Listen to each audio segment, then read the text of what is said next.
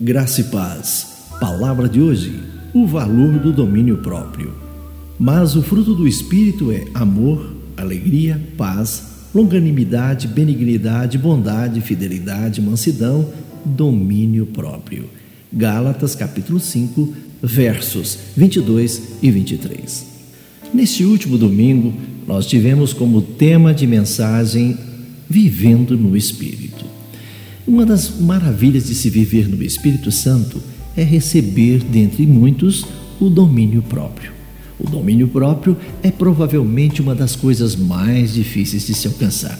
E eu quero lhe perguntar: com que frequência nós somos derrotados por um hábito ruim, uma atitude torpe ou uma disposição equivocada? Várias vezes, não é mesmo? Nós fazemos promessas de aperfeiçoamento, nós pedimos a alguém que nos ouça prestar contas, mas lá no fundo nós sabemos que não temos a vontade ou a habilidade de mudar de vida.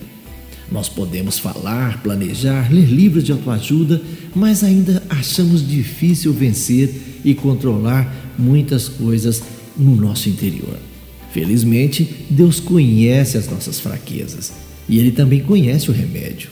A Bíblia diz: Mas o fruto do Espírito é amor, alegria, paz, longanimidade, benignidade, bondade, fidelidade, mansidão, domínio próprio. Este é o nosso versículo em destaque.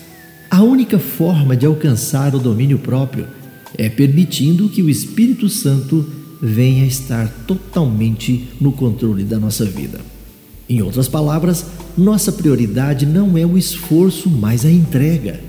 Viver cada momento confiando de modo submisso no Senhor ao invés de em nós mesmos.